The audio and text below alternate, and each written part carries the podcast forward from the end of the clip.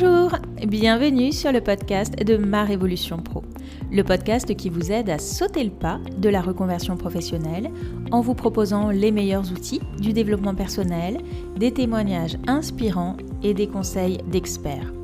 Je suis Clarence Mirkovic, psychopraticienne, coach professionnelle et consultante en bilan de compétences. Si vous êtes à la recherche de votre nouvelle voie professionnelle, je vous invite à télécharger gratuitement votre livret d'exercices pour vous poser les bonnes questions. Vous trouverez le lien dans la description de cet épisode. Je vous laisse à présent avec mon invité du jour et je vous souhaite une très belle écoute. Bonjour Gwendoline. Bonjour. Bonjour Clarence. Merci beaucoup d'avoir euh, accepté l'invitation de ma Révolution Pro. Est-ce que tu peux commencer par te présenter, s'il te plaît? Oui, bien sûr, pas de problème. donc je suis Gwendoline Féchet, je suis psychologue du travail de formation, également, coach professionnel. Je suis consultante actuellement dans un cabinet qui est spécialisé dans le développement et l'évaluation des compétences. Et puis j'accompagne aussi des personnes, en poste qui sont, qui sont en demande, voilà, pour pouvoir développer certaines compétences, pour co-construire des plans d'action et améliorer justement ces compétences qui leur font défaut, actuellement. OK, super. Donc c'est assez riche et assez vaste tout ce que tu fais. Aujourd'hui, je t'ai demandé euh, d'intervenir pour qu'on parle justement ensemble d'un entretien d'embauche. Euh, c'est quelque chose qui n'est pas toujours évident quand ça fait longtemps qu'on n'en a pas passé, quand on est en, mode de reconversion. C'est quelque chose qui peut être stressant, euh, dont on peut s'inquiéter. Et du coup, justement, je voulais voir avec toi, bah, quels sont les éléments clés à appréhender quand on passe un entretien d'embauche? Alors oui, alors ils sont nombreux quand même, il y a pas mal d'éléments à appréhender. J'ai essayé de synthétiser, éléments les éléments vraiment principaux, en tout cas, de l'entretien d'embauche. Qu'il faut savoir déjà quand on passe un entretien d'embauche, c'est que c'est une bonne nouvelle. Ça veut dire que notre candidature, elle a attiré l'attention du recruteur. Donc en fait, c'est plus qu'à nous de jouer finalement pour nous montrer qu'il a raison de nous faire confiance. Donc déjà, ça c'est un premier point. Ensuite, euh, bah, c'est votre état d'esprit. C'est important d'avoir un bon état d'esprit ce jour-là, de se sentir confiant dans son projet. Généralement, si on en est au stade de la recherche de poste, euh, c'est probablement que ce projet est suffisamment euh, mûr pour nous, notamment quand on est en reconversion professionnelle. Et d'ailleurs, plus que les autres, c'est un choix qui est conscient, qui est réfléchi, qui a probablement beaucoup de sens pour nous. Et donc tout le processus de construction du projet qu'on a nourri, euh, il a été nourri justement par notre motivation et certainement par un certain enthousiasme. Donc pas de souci, pas d'inquiétude parce que ces deux derniers éléments, donc l'enthousiasme et la motivation, c'est vraiment des éléments clés pour convaincre un recruteur. Alors oui, il cherche des personnes qui sont compétentes, euh, bien sûr, mais aussi et surtout des personnes qui sont motivées parce qu'ils savent très bien que la motivation, elle est essentielle à une bonne intégration et aussi à une bonne stabilité dans le poste. Euh, ensuite, qu'est-ce qui se passe en entretien? Alors souvent, ce qu'il faut savoir, c'est qu'en France, euh, les recrutements se font souvent dans l'urgence, euh, souvent sous contrainte de temps. Ce qui implique que les recruteurs, ils sont en alerte à ce moment-là et qui sont prêts à éliminer des candidats qui paraissent les moins performants ou pour lesquels les conditions du poste semblent ne pas convenir. Par exemple, le salaire, la mobilité, le type de management, etc. Donc l'enjeu principal, ça va vraiment être de rassurer son interlocuteur et en fait d'une certaine manière, ça va être de le séduire. Donc c'est finalement une bonne nouvelle quand on est en reconversion parce que si on prend part à ce jeu et qu'on comprend bien les rouages de, cette séduction, on a toutes les chances finalement de bien séduire son recruteur et du coup qu'il se souvienne de nous.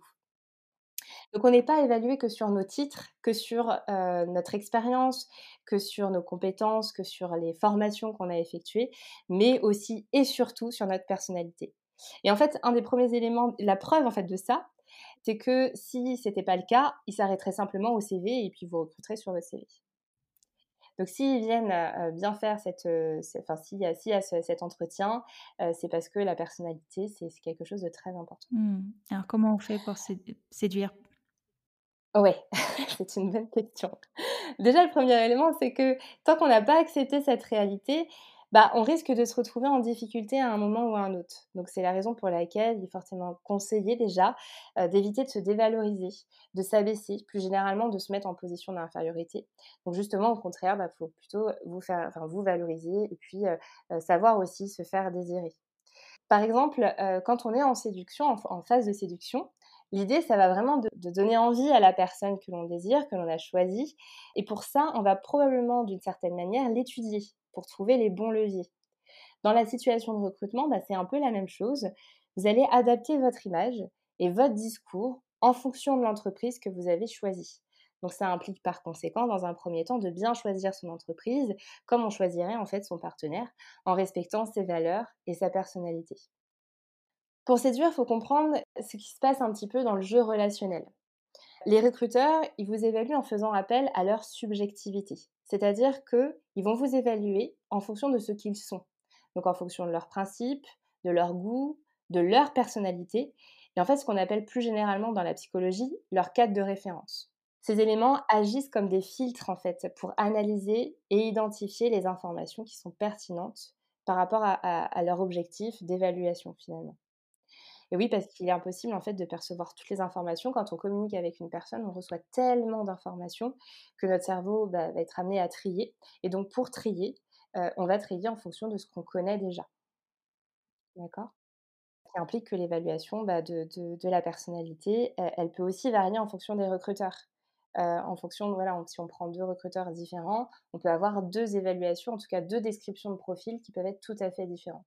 Et ça, je l'ai vraiment observé euh, dans mes formations, hein, quand, je, quand je forme euh, des personnes aux techniques de recrutement. la subjectivité, c'est vraiment quelque chose qui est, qui est très important, enfin en tout cas qui, qui les aide à évaluer. Souvent, ça passe par la phrase ben moi, je le sens ou je le sens pas ». Quoi. Bien sûr, ouais, une histoire de feeling aussi. Exactement, tout à fait. Et du coup, quelle place on laisse à l'authenticité? C'est des fois des choses, des valeurs qui sont très fortes chez certaines personnes? Oui. Alors bien sûr, euh, séduire, c'est pas s'oublier en fait. Séduire, c'est donner envie, c'est montrer finalement euh, qu'on est motivé, c'est montrer que euh, euh, qu'on a les compétences. Mais il faut pas. L'idée, c'est pas de se travestir non plus et de plus être soi-même. Donc, il faut justement trouver le, bon. le bon équilibre entre à la fois la, séduction, bah, en fait, si on reprend encore cette fois la, séduction avec un, un, partenaire potentiel, quand vous allez séduire une personne, vous le faites, vous mettez en avant ce que vous êtes le meilleur de vous-même finalement. Mais vous n'allez pas vous inventer une autre personnalité. Donc c'est un peu la même chose finalement dans, dans, l'entretien. C'est donner le meilleur de vous-même tout en restant vous-même finalement. Mmh. Un, équilibre euh, pas toujours facile à trouver, mais qui... Euh Exactement. et ça, ça implique, et je pense que ça a été euh, évoqué dans, plusieurs interviews que tu as effectuées, ça implique de bien se connaître aussi, de savoir qui on est, de savoir quelles sont nos valeurs, euh, ce vers quoi on a envie de tendre euh, pour savoir quoi mettre justement en avant. Mmh. Et quand on n'a pas toutes les compétences, comme euh, notamment chez les femmes, on peut voir que souvent c'est un frein. Je crois que même ça a été étudié que tant qu'elles ne cochaient pas toutes les cases, en gros, elles ne se permettaient pas de répondre à des annonces, alors que pour les hommes, c'était beaucoup plus facile de se, de se, projeter dans un poste, même en n'ayant pas toutes les compétences.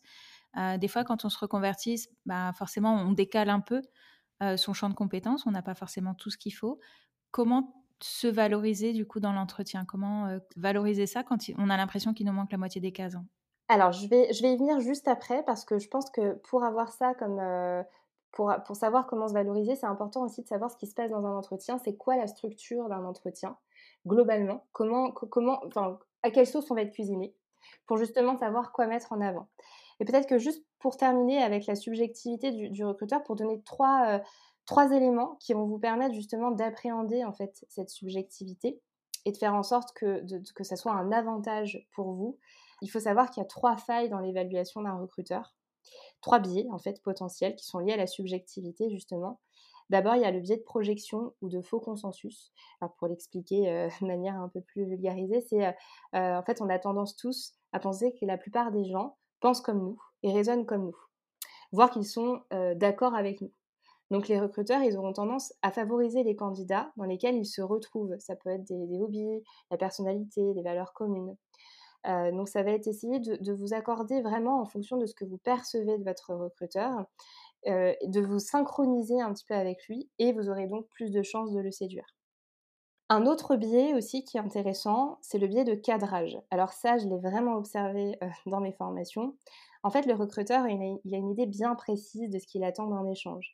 Il est souvent facile de, le décrypter via son mode de question. En fait, souvent, ce sont des questions qui sont fermées et qui induisent un mode de réponse. Par exemple, je sais pas, ils ont vu sur votre CV que vous avez déjà utilisé Photoshop, que vous êtes formé à Photoshop.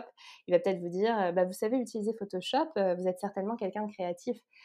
Et en fait, là, ça va être une autoroute pour montrer votre créativité et montrer que effectivement, vous allez très bien vous adapter du coup sur le poste, en tout cas sur, sur ce point de vue-là. C'est souvent des questions qui commencent par est-ce que aussi? Est-ce que ça veut dire que vous, êtes, un bon leader, par exemple? Alors, ça va peut-être pas être aussi gros que ça, ça peut être plus subtil, mais souvent le est-ce il apparaît régulièrement dans l'entretien, et en fait, ça montre ce qu'ils veulent induire comme information et ce qu'ils aimeraient avoir comme information. Et enfin, il y a un troisième biais qui est l'effet de primauté. En fait, on l'appelle aussi le biais de première impression ou le biais d'ancrage mental.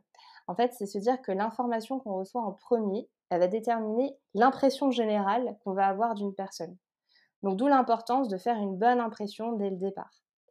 Ce biais, c'est celui qui, va faire que le, recruteur, par exemple, il va se dire, voilà, si le candidat arrive en retard, bah, c'est quelqu'un qui n'est pas sérieux, et versus s'il a une poignée de main bien forte, bien assurée, bah, au contraire, ça va être quelqu'un qui va être reconnu comme confiant et qui a du leadership.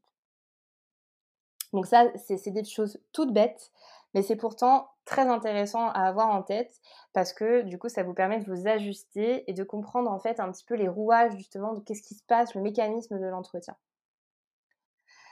Et ensuite, effectivement, bah, il y a la partie, la structure d'un entretien. Quelles sont les constantes d'un entretien? Il y a trois constantes. D'abord, euh, on va toujours commencer, c'est généralement le, premier élément, première étape, par se présenter, présenter son parcours, euh, ensuite, généralement, on va présenter, présenter ses motivations. Et puis enfin, on va sûrement euh, présenter un petit peu tout au long aussi ses compétences. Pour se présenter pour la partie qui est liée à la présentation de son parcours, de son CV, quand on est en reconversion professionnelle, ça va être important de dire dès le départ bah, mon objectif professionnel, c'est de devenir, et puis là, vous allez donner le nom du poste. Par exemple, si c'était moi et que je postulais à mon poste, euh, je pourrais dire mon objectif professionnel, bah, c'est de devenir euh, consultante euh, en ressources humaines. Ça va donner du sens en fait à votre démarche et ça va expliquer que vous êtes là vraiment pour ça. Ça va vraiment montrer un, sens, un objectif cohérent en tout cas à, à la personne, enfin à votre recruteur. Et puis mon conseil, bah, c'est d'éviter la présentation chronologique et plutôt présenter une introduction qui est thématique, qui va mettre l'accent sur des points forts. Donc là, l'idée, ça va être de choisir par exemple trois compétences euh, qui sont les trois piliers de votre présentation. Par exemple, dans mon cas, euh, ça, dire, voilà, ça va être de dire le cœur de ma compétence, bah, c'est l'évaluation comportementale avec trois piliers euh, du coup, qui sont euh, euh, mes connaissances techniques. Voilà, j'ai fait une formation de psychologue, etc. Et puis ensuite des compétences qui vont être ciblées sur le poste. j'ai fait donc de l'ingénierie pédagogique et puis par exemple de la gestion de projet. Et ça, ça va être vraiment très important d'expliquer, d'illustrer en fait d'exemples concrets, de dire précisément qu'est-ce que vous avez fait dans cette mission, de quelle mission il s'agit, de quelle expérience il s'agit, pour que le recruteur, bah, lui, il s'y retrouve en fait dans votre CV. D'accord? Donc, si vous êtes en reconversion et que vous avez fait des formations particulières, si vous avez eu aussi je sais des, expériences en tout cas qui sont transversales et qui peuvent être applicables aussi sur le poste, bah, n'hésitez pas en tout cas à les décrire, à les mettre en avant plutôt que de faire une, une, présentation chronologique qui, bah, peut-être, qui, sera peut-être ennuyeuse au final quoi, et pas, pas valorisante. Ensuite, du coup, il y a un Deuxième point, qui est la partie motivation. Et en fait, quand on est en reconversion euh, professionnelle, bah, mettre l'emphase sur la, motivation, c'est un petit peu ce que je disais tout à l'heure, c'est vraiment un gage d'une stabilité. Euh, il y a plusieurs, euh, vous, vous, pourriez être interrogé sur plusieurs types de motivation. Par exemple, la motivation générale. Ça va être de définir bah, ce qui est important pour vous dans le travail, ce que vous attendez d'une entreprise. Ensuite, ça va être des motivations qui vont être liées au parcours professionnel. En plus, vous, risquez d'être attendu justement sur, euh, sur ces questions-là. Pourquoi vous avez choisi telle formation? Pourquoi vous avez rejoint telle entreprise? Pourquoi vous avez quitté telle autre? Ensuite, il y a des questions de motivation qui peuvent être liées au projet professionnel. Quels sont vos objectifs à moyen et long terme? Quels sont vos souhaits d'évolution? Quelles sont vos perspectives de carrière? Et puis ensuite, il va y avoir des questions qui sont liées au poste cible. Pourquoi on a répondu à, à l'annonce finalement? Et qu'est-ce qui nous plaît dans le poste proposé. Donc ça va être important de préparer tout ça, surtout quand vous êtes en reconversion, parce que vous risquez d'être attendu en fait sur ces éléments-là, pour savoir si justement vous êtes motivé et pourquoi en fait aujourd'hui euh, euh, vous faites ça, euh, et montrer que du coup c'est pas pas juste une lubie et que c'est vraiment quelque chose qui est réfléchi. Encore une fois, du coup, la, clé, hein, ça va être d'être concret, de donner du contenu. Euh, par exemple, me concernant, si je devais euh, expliquer ma motivation, bah, par exemple par rapport au poste, bah, je pourrais dire euh, ce poste me plaît parce que je suis au contact du client, que je suis responsable de la satisfaction de son besoin, ou encore parce qu'en formant mes clients, je vais pouvoir transmettre mon savoir technique. Donc, il faut expliquer, pas juste dire bah, j'aime bien le contact client, mais dire pourquoi vous aimez ça, qu'est-ce qui va être intéressant. Et puis après, ça c'est le contenu, et après il y a la forme ça va être aussi de bien calibrer votre niveau d'énergie, d'être toujours un petit cran au-dessus de la personne qui est en face de vous en termes d'énergie. En fait, ça va vous permettre de montrer par le ton euh, un élan, un enthousiasme. D'accord?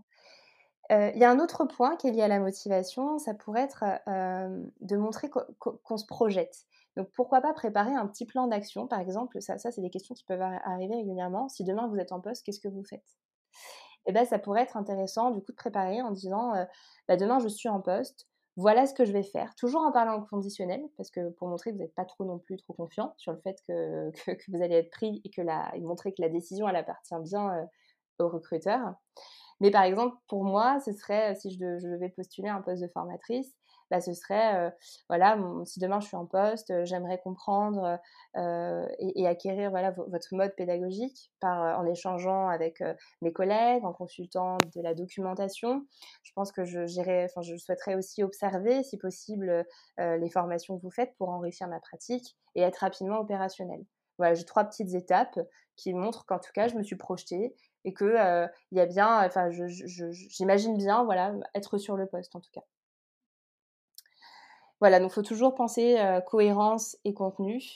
Et puis il y a un autre point à la fin, quand on a terminé, qui montre aussi la motivation, hein, quand l'entretien s'est terminé, bah, c'est pourquoi pas envoyer un petit mail de remerciement dans lequel on peut rappeler nos motivations aussi. Voilà, donc ça c'est sur la partie motivation. Et, enfin, il y a la partie de la compétence, comme tu demandais, Clarence, bah, comment valoriser sa candidature quand comment valoriser sa candidature quand on se reconvertit? Ça, c'est un point effectivement important. Euh, alors déjà, il faut savoir qu'il y a trois types de savoir, trois types de compétences qu'on peut mettre en avant. Il y a le savoir théorique. Me concernant, par exemple, bah, j'ai été formée à des questionnaires de personnalité. Il y a le savoir-faire, euh, le geste professionnel. Euh, ça peut être, bah, par exemple, j'ai fait de l'ingénierie de formation. Et puis, il y a le savoir-être, la qualité, enfin, c'est toutes les qualités, la personnalité.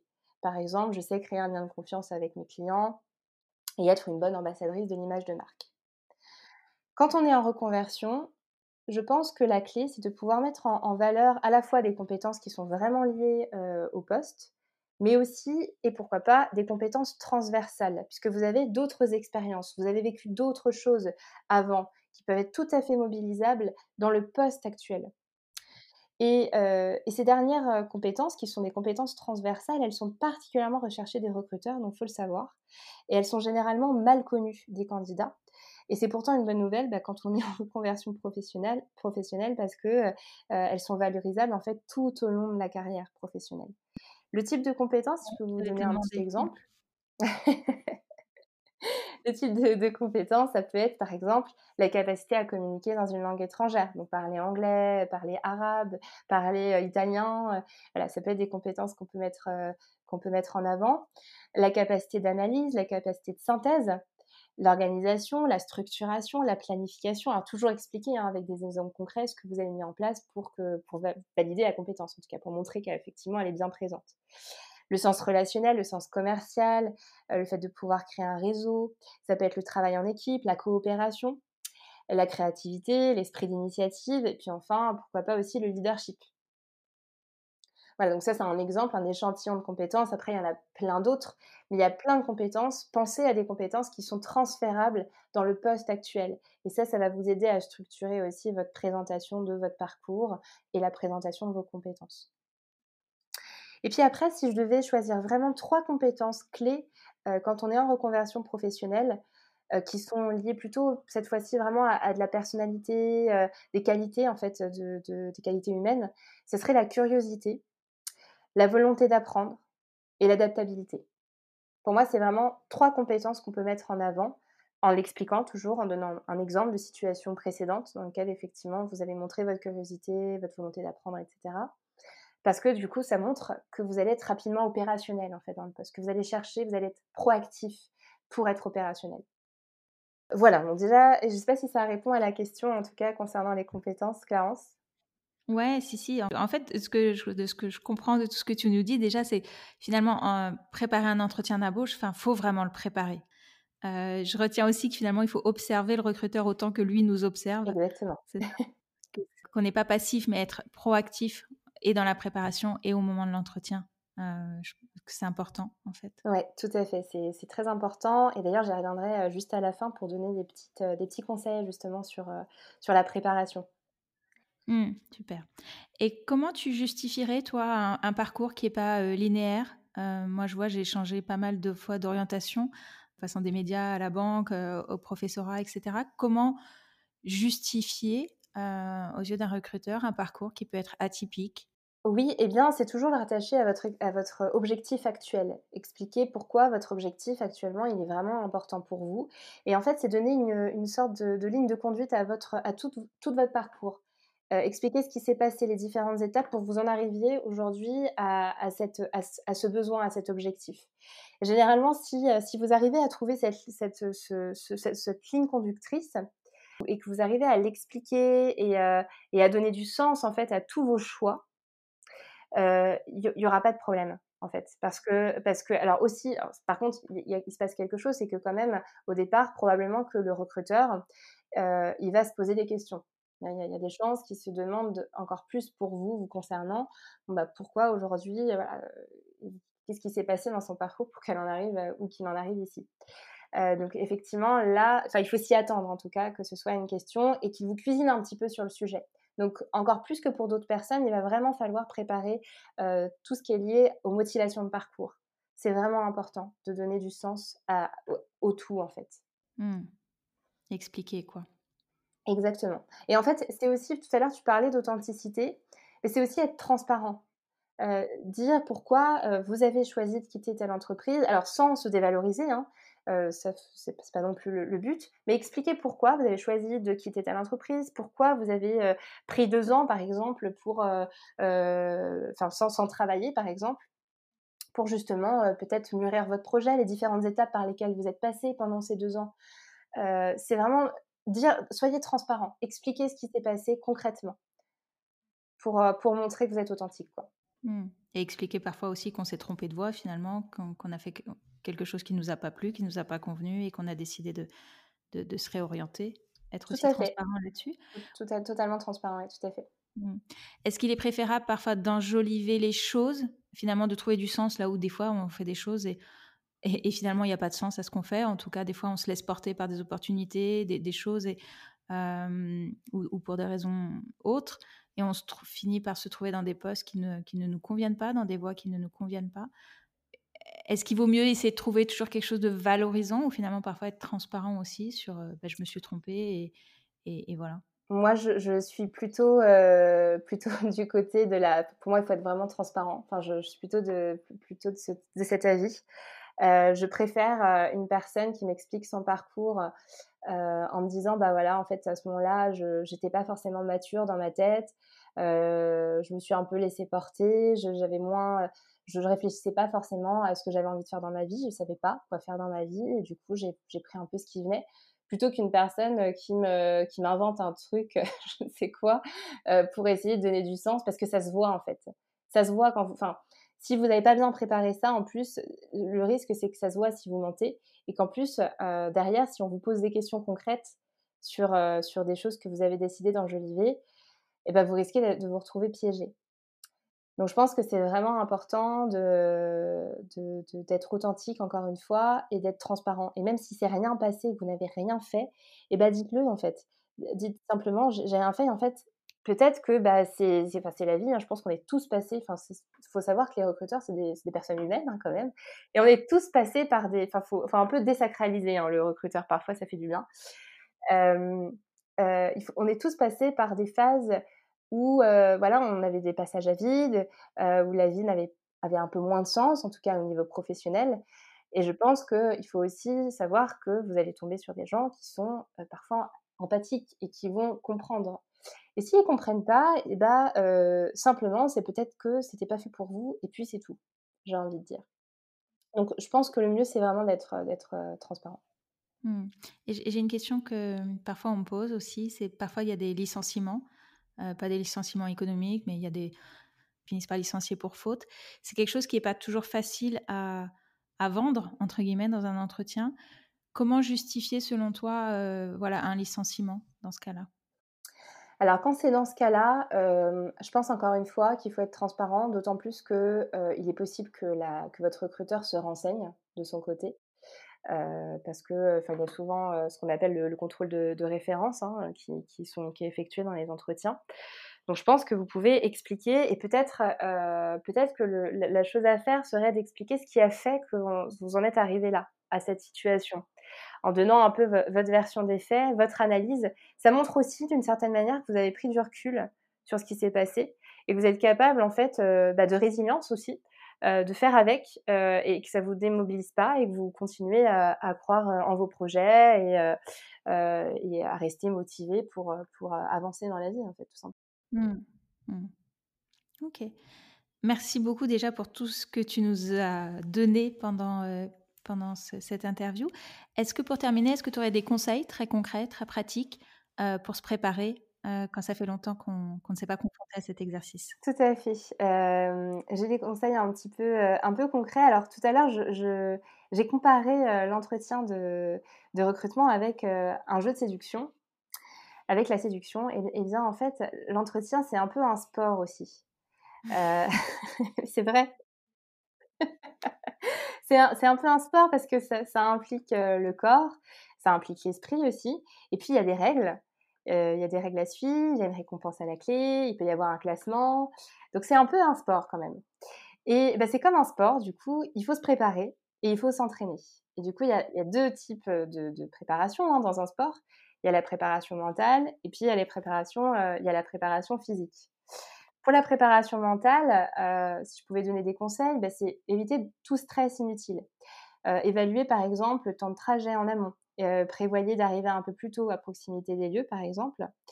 Préparez vos affaires aussi et les rendre accessibles dans, votre sac. le CV, le stylo, un cahier pour prendre des notes par exemple, ou tout document qui pourrait vous être utile. ça peut être aussi enquêter sur l'entreprise, euh, donc savoir un petit peu euh, leur culture, euh, comprendre un peu l'historique, où ils en sont financièrement aujourd'hui, des choses comme ça. Pourquoi pas aussi vous renseigner sur votre recruteur. Aujourd'hui, on peut googliser tout le monde.